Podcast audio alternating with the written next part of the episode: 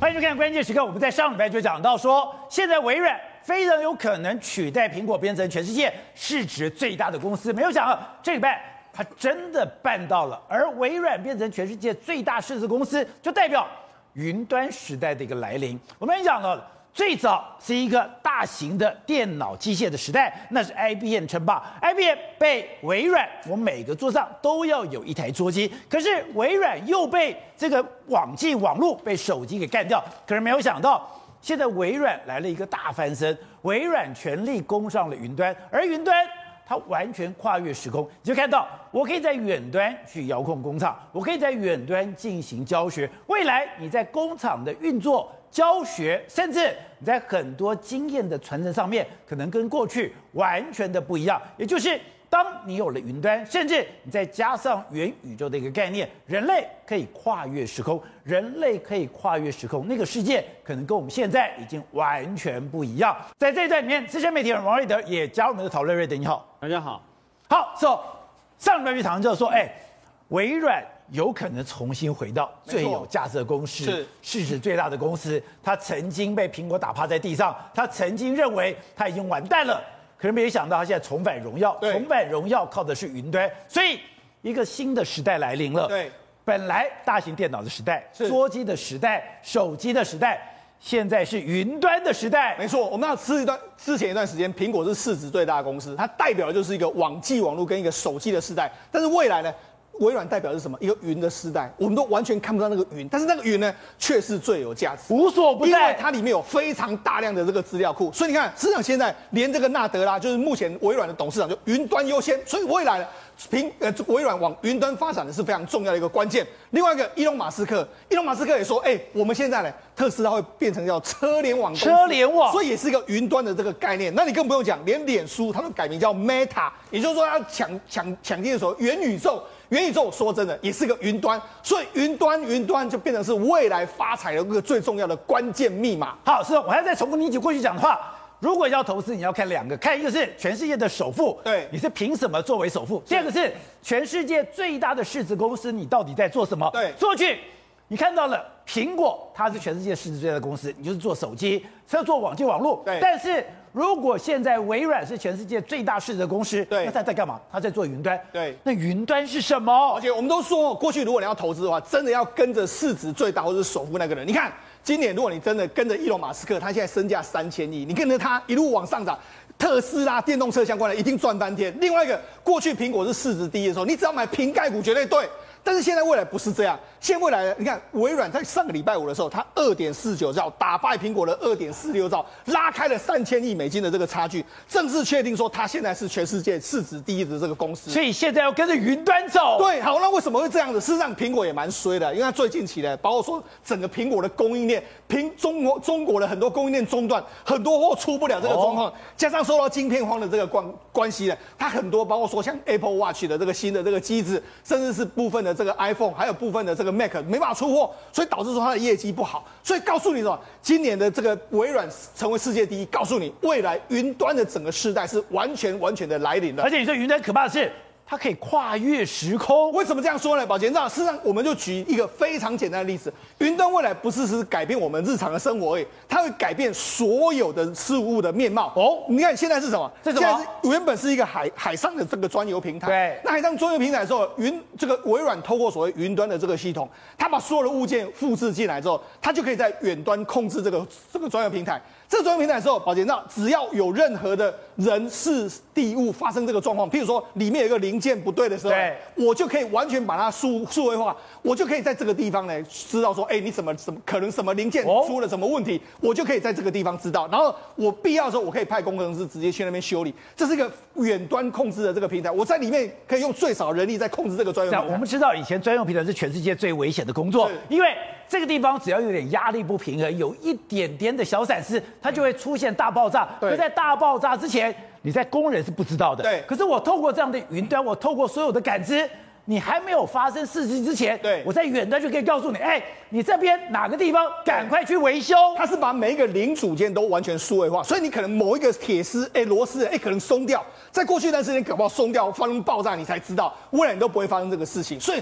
云端就是把它完全的资料数位化，然后把它云端化之后，我用远端的来监控，这完全可以改变未来所有的我们工作的这个场域。所以所有东西可防可控。没错。好，那在还有工厂。工厂为什么？那事实上，在过去一段时间，我们都说了，你要手把手的来教你。譬如说，这个子公司里面来说，我要用怎么，我这个要怎么操作这个机器，你可以仔细来看哦。现在已经不需要，我只要用云端上去之后，你只要戴着你的眼罩之后，眼这个所谓特殊的这个这个眼镜在这个地方，你看。他直接跟你讲，你下一步要怎么做？是以以前过去的时候，我们都不是说要去工厂学习吗？哎、欸，老塞那边边嘎。未来可能不需要，我只要把老师傅他所知道的任何东西都留下来之后，我把它数位化，把它建成这个云端的体系、云端的系统之后，我就可以类似一个老师傅在旁边教你。我可以手把手，任何一个动作，任何一个动作，你要做什么，我都给你看。他就直接跟你说，你下一步要做什么，然后你紧接着下一步要做什么，然后你要怎么做，他可以把你教的非常清楚。哎、欸。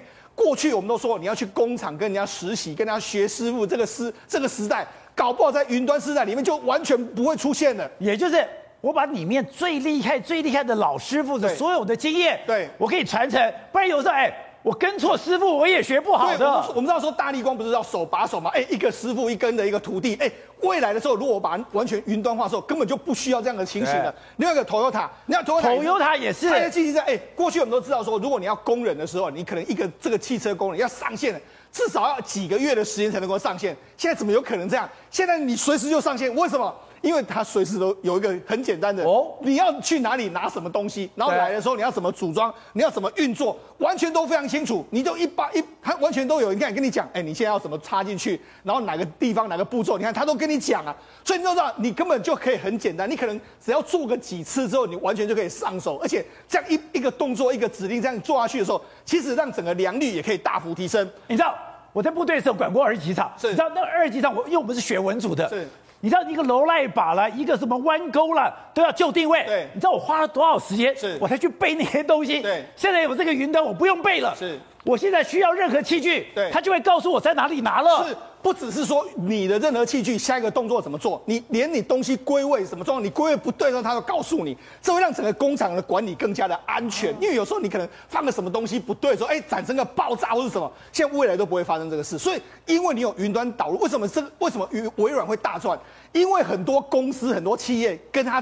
做了这些东西，这就是云软微软的最新的服务。它可能针对连丰田都跟它合作，企业、针对公司，我做这样的东西。哎，宝姐，那云云端的话，你要存资料在我那边嘛？那你可能买我的相关的这个设备。对，这就是云软微软能够重新再复活一个非常重要的关键。甚至还有什么？你看百威的这个啤酒工厂。因为啤酒工厂，它现在也把整个所有的这个生产数据，把它云端化之后，我就可以完全监控百百威啤酒里面的任何的这个状况，包括说，哎，你发酵怎么可能这个槽发酵不对啦，或者是怎样？哎，叫你马上停止，你这个槽呢，马上要换掉。哎，不然的话，过去都是凭老师傅啊，他根本也没办法完全的评断出来。那整个等到这个草呢，跟另外一个草混合在一起的时候，糟糕，这些变成不良品了。所以以前最难是，你知道吧？就弄啤酒，他们讲。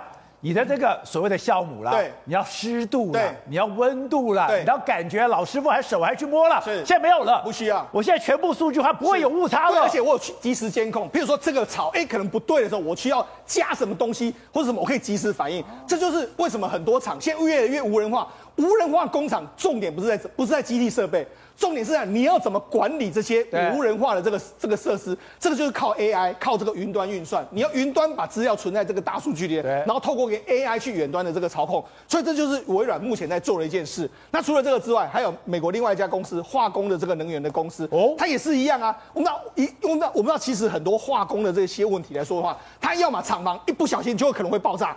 我一一不小心会怎么样？他只能透过这个方式呢，完全在解决你未来要怎么做，然后我怎么增加这个工时，这就是微软目前在做的一个状况。所以呢，事实上，所以微软做这么多东西，对，那就是他现在在做一些企业端的这个状况。好，那我们讲纳德呢，也就是说，二零一四年的时候，抱歉，那二零一四年的时候他接手的时候，当时的市值只有三千一百一十六亿。他当时人家都说，哎、欸，微软完蛋了。你那过去的 Windows 目前呢，被当时被苹果打得很惨，被很多公司打得很惨，大家都认为你完蛋。二零一四年接班的时候，大家还说这个是谁啊？他是纳德拉，他其实是印度裔的，对，他后来到美国去工作。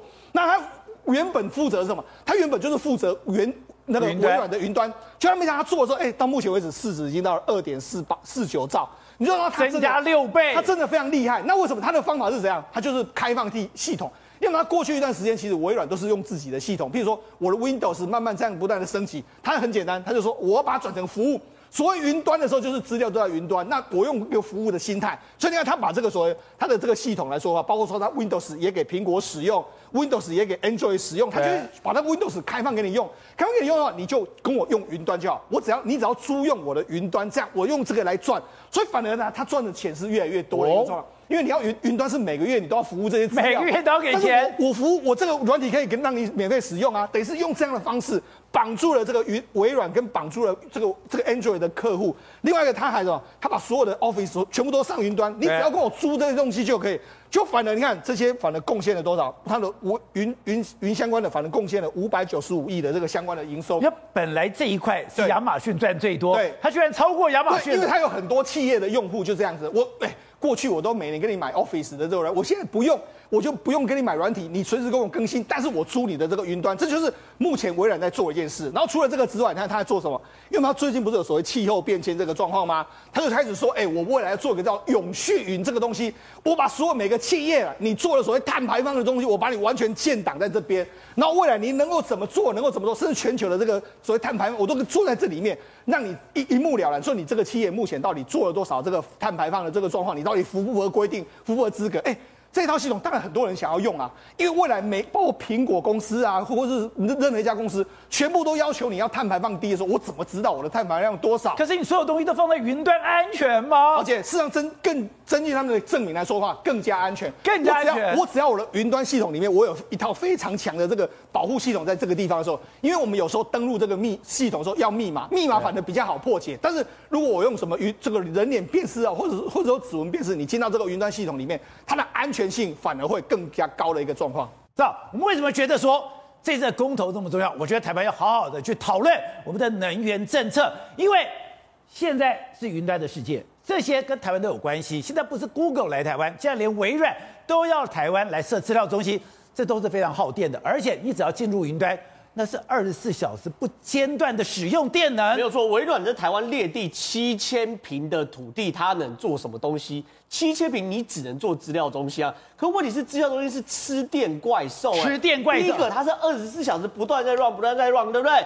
资料中心除了它资料 data 本身在 run，硬体本身在 run，它还有个吃非常多散热也吃电呐、啊。哦、你风扇、你的冷气，你如果进到资料中心，你会把冷气都开九度、开八度的，因为这资料中心唯一会宕机就就是什么过热，太热了，太热，所以呢，它。它是双重吃电，它的硬体在跑吃电，它的网络在跑吃电，它的散热也在吃电呐、啊。所以对于我们台湾来说，如果我们未来想要当台湾整个亚洲的资料中心的话，我们不能缺电的。你要知道，过去哦，资料中心它会有个地域的概念。原则上，我举例好了，我的亚洲的资料中心可不可以放在美洲，放在非洲？可以。可是人类的心理过不去，所以我们原则上亚洲的资料中心还是希望放亚洲。洲这是心理有问题。所以说，你看哦，北京资料，北京的资料中心一定放河北。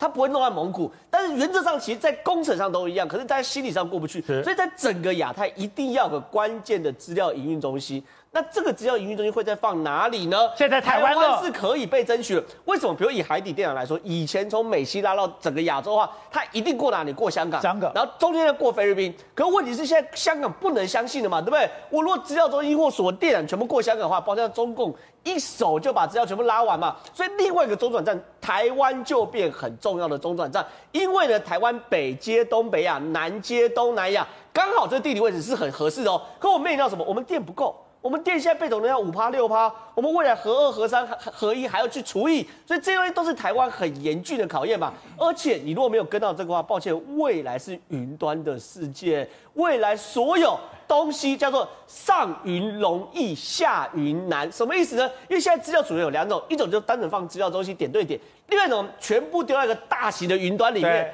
这个东西你只要上去就下不来了，因为太方便了。上云容易下云难，对，你只要一上去就下不来了。所以未来，比如以元宇宙好了，我们讲很多，比如那个游乐园啊、工厂等等啊，玩那也是云端，当然是云端嘛。你当然是建立一个所谓罗马的竞技场。然后呢，统一云端，大家一起上去，在那罗马竞技场里面资料开始去 run 嘛，开始去 VR 嘛，开始虚拟嘛。所以这个东西，如果台湾错过，就错过了。所以未来一部分是硬体的世界，另外一部分是软体的世界啊。而且你刚才讲到的，现在的云端加上元元宇宙，所有的都颠覆我们的想象。包括伊隆马斯克讲，他现在已经不是坐车了，他现在做什么？车联网的一个世代。哎，你的车子可以帮你监控，你的车子可以帮你运输，这个东西。跟你现在使用车子是完全不同的概念，所以未来世界会走向非常非常极端。一部分你就负责做硬体的供应链，然后你要越做越强，越做越专，这就是像台积电。另外一部分其实做软体的生意，你软体生意不用很大的土地，不用很多的资本支出，可是你要非常强的研发脑袋。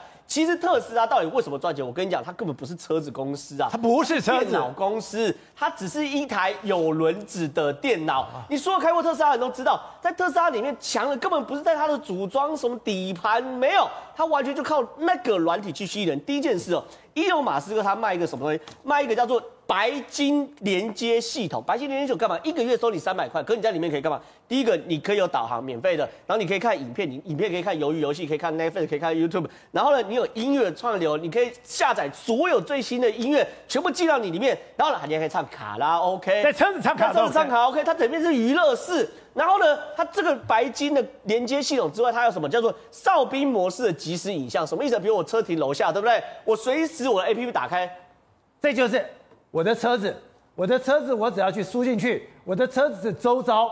发生任何事情，我的前后左右目前的状况我都可以知道。对，这很适合无聊的人使用，因为你的车只要停楼下，你手机随时拿出来，然后呢，它上面因为非常多 sensor，对不对？全部打开，你就会看你车子周遭是谁。他说叫哨兵模式，就是你可以知道说你车子周遭发生什么事情。那这些东西怎么是硬体吗？没有，卖的都是软体。而且伊隆马斯克现在赚软体钱赚到发疯了。他说什么？他要把他的自动驾驶技术，因为特斯拉最强就是自动驾驶技术，他他说我可以授权给所有车厂。哦，你车厂不用做，你就跟我买就好。可问题是，如果今天车厂跟特斯拉买的话，抱歉，你一辈子被特斯拉挟持住，哎，我等于永远都要付特斯拉的就像微软的云端一样。就像为什么微微软赚那么多钱？很简单，因为每一家公司都要用微软的 Windows 系统嘛，以前对不对？所以呢，它特对于特斯拉来说，如果今天所有包含 Toyota、什么丰田、Lexus 什么全部的嘛，啊，保时捷全部跟他买自家系统的话，请问特斯拉还要坐车吗？不用坐了，做车了嘛，还搞什么超级工厂？我光是卖这个就赚翻了。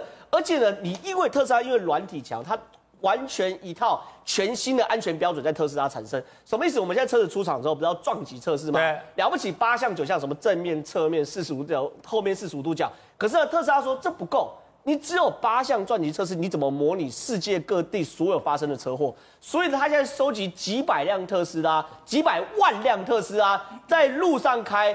各式各样发生车祸的 data 全部及时传到云端上面，所以我今天在中国发生车祸，我今天在美国发生车祸，我今天在台湾发生车祸，这些东西都上了云端，都上了这个特斯拉的后台分析。啊，你上了特斯拉后台分析，它就针对这几百几百万次中的几万次的车祸，然后你去做分析，来去做结构性的加强，它完全扭转我们对于车子的概念。以前车子有正面。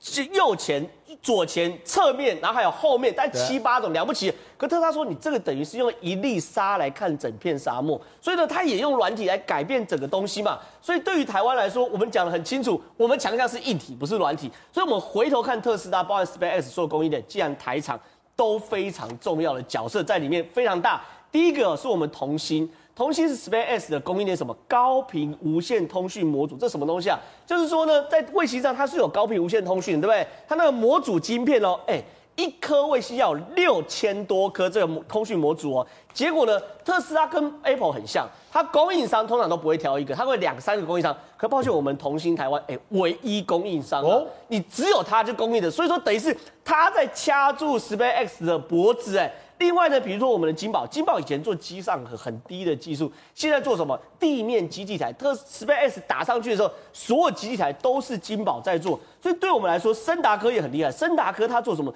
做天线的，哎，这个天线也变成是特斯拉的唯一供应商，甚至连呃不 SpaceX 唯一供应商，甚至连 Space 的卫星哦，抱歉。所以说我们现在不是进到了特斯拉做车子。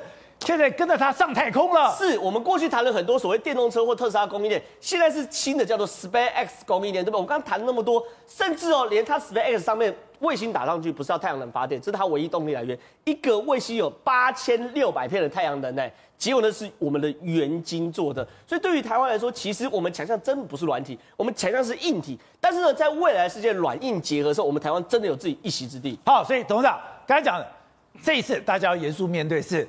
世界不一样了，世界变成云端的世界了，元宇宙的世界了。现在我需要大量的电，电变成了台湾无法回避的问题了。对，而且到目前为止的话，哈，台湾从一年来，我们突然间发现变成非常重要的国家。那其中最主要的原因是什么？因为台积电，台积电让全世界重视到了台湾的存在。对，啊，台积电重要性已经影响到全球的经济的活动。这是个现实，所以呢，这个在这个时候，台积电的问题就会变成了世界的问题。那台湾过去的考虑的所谓的这个电力的政策，也就会变成了世界的问题。如果台湾的电力政策不能够接受，或是满足台积电的需求，或是台积电相关上中下游产业的需求的话，那台湾的电力政策就会变成一个失败的政策。有这么严重吗？不是，这逻辑是不是？可民进党不是讲不缺电吗？哦，我这这我们政府什么话都敢讲。所以他这样大外宣，哎，我们不但不缺电，都是台电在藏电。哎，对，都是台电。好，那但现在很简单一个概念嘛。我们现在我是不是已经我们目前的？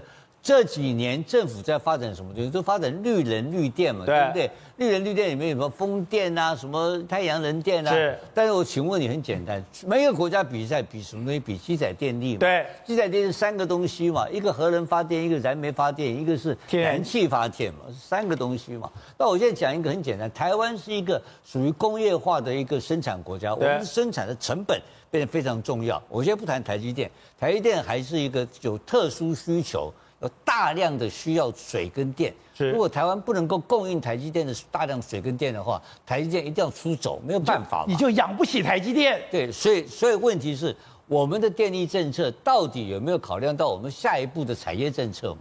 一定要考虑下一步产业政策。那我们现在讲，二零二五是不是要所谓的非核家园？对，非核家园，我们现在目前的这个核电的这个这个占的积在机载电力的容量。占然是百，我们总电量里面是十二点多，十二点九左右，将近十三个百分点。这二零二五就不见了嘛？那我现在跟各位少了百分之十二了，少了百分之十二点多了，好，十二好了。我现在讲一个，日本首相岸田这个岸田文雄，岸田文雄上礼拜上周才刚刚，他们今天刚刚大胜，他上周讲一个最重要的事情，日本要回到核电。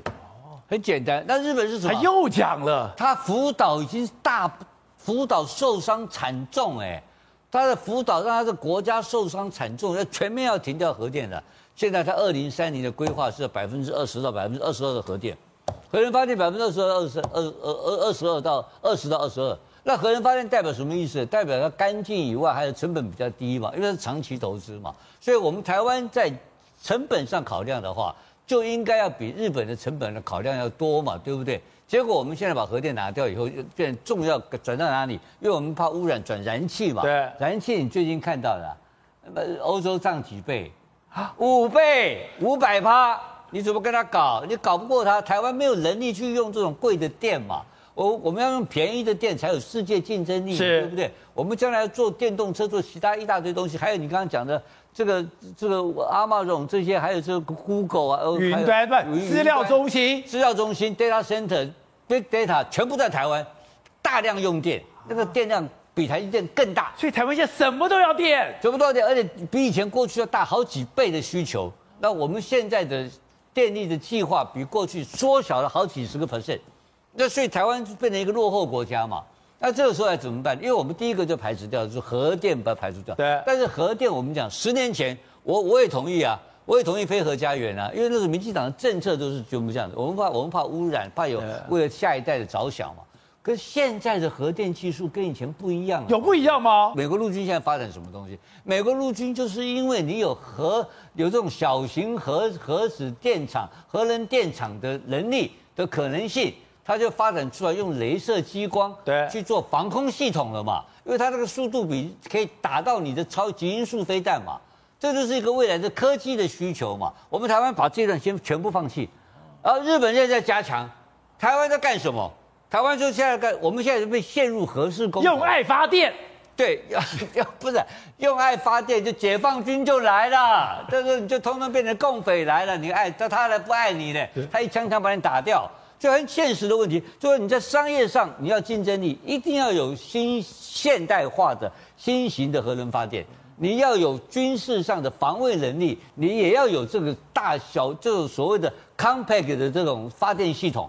这些都是需要的科技，我们是研发，我们是一个高度的工业化，我们是一个高度的半导体的进步的国家。结果这个东西完全没有。现在炒炒什么？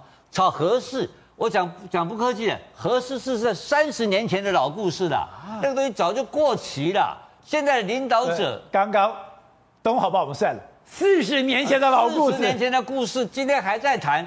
今天的领导人没有足够的未来的知识去考虑台湾的电力发展，还拼命吹牛绿电、风能、太阳能等等这些事情，变变成一个未来让我们变成一个标准的落后国家。好，董浩，刚才讲的，现在很多事情我需要电，因为中国进到了云端，云端更重要的是它居然跟国安有关系。现在连美国办英国的军情六处，他都跟 Amazon 合作了，因为现在看起来 Amazon 的云端已经远胜过了英国。英国需要透过这个云端的系统，它才可以有效的控制这个国家的安全。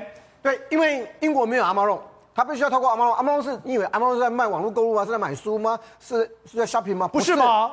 它有在你购物的过程当中，它有你所有的 data，它所有你认为的所有的习惯，它所有你有你支出的习惯有各种。我我我先我要讲一个小故事哈，知道 Amazon 现在有一个有一个董事叫基恩亚历山大。这样讲，你大概不知道是谁。史诺斯那些事件，大家应该记得哦。泄密的泄密那个菱形计划，对，然后连连的德国总理的电话都被监听，谁干的？亚历山大哦，他有他有几个身份。第一个，二零零五年到二零一四年的时候啊，他是美国国家安全局局长。这个国家安全局局长，你不要以为是这个保国国家安全的，不是。上管卫星，下管通讯，只要能够监控的，比如你看到《全民公敌》的那个那部电影，对，片子有点老，就他管的，他们管这个东西。二零一零年，他有第二个身份，这个身份就叫什么？美国网络司令部，美军网络司令部，网络司令部，一到网络两个字就知道，一定跟网络世界有关，对不对？对，那么他除了监控这个这个，比如像德国总理梅克尔都被都可以，他都可以去监听他的手机之外，他还可以干什么事情？在破湾战争的时候，他们做就做实验。美军要进入第二次二次破湾的时候，对，他们监控了、控制了所有伊拉克的通讯。好，那有什么功能呢？在美军到达之前，本来埋有什么炸弹、地雷。伊拉克的军方哎、欸，要通讯要联络啊，对，所有的东西在那个三 G 的时代里面，全部被国家安全局、被网络司令部控掌握。哦，网络司令部掌握比较晚，就是国就把它断线，对，控制他知道那边有。哎、欸，我们知道伊拉克当时是有全世界第四大陆军，是第四大陆军，它有非常强的坦克军团，就他的坦克军团在前面变废铁，因为不知道怎么办了。可是我还有地雷啊，我还有地雷啊，我美军还是要登陆啊，对，我还是要去占领你啊，埋了地雷，网络联络之后，手机联络之后，美军还没到，全部被破获。就是亚历山大他们这群人搞的，他是一个军人，但他也是一个什么科技工程师。他因为史诺克事件，后来怎么样被逼下台？下台之后六年之后，他有一个新的身份，Amazon 的董事。Amazon，他是 Amazon 董事，为什么？他是不是科技？哦，它可以把所有的资讯、讯息、手机、网络，你所有想到的东西，电脑，那些你看到完全无法处理的数据。变成什么有用的东西？表面上所有的资讯都是垃圾，垃圾来垃圾去，对不对？对。经过人工智慧，全部掏出他要的东西。好，所以美英国为什么跟他们合作？它里面有个董事就懂这个东西，而且他是超级天才，有他在，中国、俄国全部被他整整过。对。所以你要知道，他是非常厉害的一个一咖，在阿曼龙里面当董事。阿曼龙为什么要找他董事？因为我不只是卖东西，我不只是在 shopping，我不只是在收集你所有讯息，我要让这些所有的讯息变成什么有意义的东西。这些有意义的东西可以变成情报，可以变成国家情报，也可以变成我的商业情报。我可以决定我下一步怎么发展。所有的这一切都告诉你，所有的决战全部就在网络里面，就在 AI，就在你前面讲的那些，那些全部就在这里面。好，廷辉，当然讲，日本最近它的内阁改组，我们看到的，当然自民党还是赢了。可是自民党赢了里面有一个非常有趣的现象是，自民党在大阪地区居然没有拿下任何的一席。我们讲，日本最好看的就是官员之战，就是东西军的大对决。没有想到。东西军的大对决，在这次日本的选举也出来了。对，在大阪的这个自民党的候选人全军覆没啊，全军覆没。对，只有维新会的，就是取代了自民党的地位哦。那维新会是什么了？维新会其实本来是从大阪所大阪所发展出来的一个地方政党，后来呢，这遍布全国之后呢，开始在掠夺所有的这个政治能量哦。那这当中呢，就发生了几个年轻人的哦，这个站上了舞台，而真正的他的党主席跟副党主席，事实上。是没有真正的参选，而是在背后操兵的。那背后操兵的话，大家都了解说，大阪。大阪知事、大阪府的知事跟大阪市的市长，现在都是维新会的这个成员。那大阪府的知事，他们是维新会的，他们的这个年纪都是四十四岁。那这一个呢，就是所谓的大阪府的知事吉村洋文，也太年轻了吧？对，他今年大概是四十六岁左右。那他过往来讲的话，事实上跟这个桥下彻等等之类都很好。桥下彻是。这个成立维新会的一个最主要的一个首脑，那当然后来桥下彻因为某些的问题，比如说有人说他是在这个经营大阪的这个呃色情行业的哦，所以他后来就下台了。大阪人不意外，是对。然后后来这几个哈年轻人还是上去，不过呢，你看到他们非常有冲劲哦，而他们的政治立场基本上也是反中的哦，因为他们是中间偏右的一个政党，所以原则上对岸田文雄来讲的话。呃，他的政策立场很有可能是站在一起的，也就是说，在日本的安保法以及安保相关的体系当中，会去支持岸田文雄。所以你是说，虽然自民党的席次，他当然还是掌握绝对多数，可是他的席次基本上减弱。他的减弱虽然减弱，可是维新党起来，在整个对中政策上，在整个修宪政策上面。跟他是合作的，是的，而且维新会起来之后，说不定还对岸田文雄在自民党党内的地位是有所保障的。为什么这么讲呢？因为你知道现在的这个自民党内部。大部分都还是操盘在安倍晋三跟麻生太郎等等这些派系的手上。对。而安田文雄虽然他们的这个红十会虽然是在一席之地，但是慢慢的在示弱当中，如果能够借由外力的协助来重振他在自民党内的一个所谓的地位来讲的话，事实上是可以用这种方式来处理的哦。所以你知道这个维新会。的成长，大概从上一次的选举只有拿十一席，这次选举多了三十席，总共变了四十一席之后，说不定对岸田文雄来讲有一个里应外合的一个这样的效果。最微妙是，安倍的势力完全被驱逐在大阪之外。对，然后你知道这个岸田这个自民党内部大家讲大佬政治，而这一次的这个选举当中有一个现象，就是老人通常都败选了，所以你看到包含这个甘利明哦，是七十七十多岁了，对，然后现在这个他击败他的这个。呃，这个对象呢，他基本上大龙志他只有四十四岁左右，哦，所以在神奈川的第十三选区当中呢，这个甘利敏虽然下野，但是因为他有一个所谓的比例代表制，所以他又复活变成这个国会议员没有做。但是相较来讲的话，立宪民主党当中的过去党民主党的这个党魁小泽一郎七十多岁了也败选了，然后有很多的老人基本上七八十岁了都在这场选议当中都败给了四五十岁的小伙子，所以这又是说明一件事情，就是说日本的政治开始进行的一个世代交替的一个概念哦，所以我们知道说，日本对岸田文雄来讲的话，如果能够在自民党内发发现新的这个成员，那这些世代交替对台湾友善吗？当然，目前来讲的话，都对台湾虽非非常友善哦，而且都是属于中间偏右的这样的一个政党，所以原则上台湾是不用害怕，没有错。但是对日本的政治来讲的话，可能有一番新的气象。主要的原因是因为世代交替，再加上这些老人，因为你知道岸田文雄如果说超自在，我们上一次说甘利敏是可以帮。帮他做党内协调。但是同样的，这个甘利明也是一个老狐狸，如果安田文雄都要听什什么事情都要听他的话，当然也不对。所以当然现在总干事也要换成茂木敏充。茂木敏充来讲的话，他是当过外相，也当过经济经济方面的大臣，所以原则上对 CPTPP 也非常的熟悉哦。所以茂木敏充也对台湾来讲的话都非常友好。所以上一次你看到每次日本捐台湾的这个 AZ 的疫苗的时候，这个茂木敏充都站在台面开记者会。原则上来讲的话，这个自民党内部来讲，跟这个这个呃维新会可能会有一番合作，但重点在哪里呢？重点在他们的自民党所关切的，是不是能够过三分之二的一个门槛？这一次众议院来讲的话，修宪派的基本上是过了三十二三分之二，那可以修宪了。但是问题是卡在明年的选举，明年的参议院也要过三分之二。如果参议院拿不到三分之二来讲的话，修宪的梦想就幻灭了。但是可想而知的，到目前为止，今年的这个气氛，所谓的抗中的气氛还是存在，而这种气氛会延续到明年的参议院选举。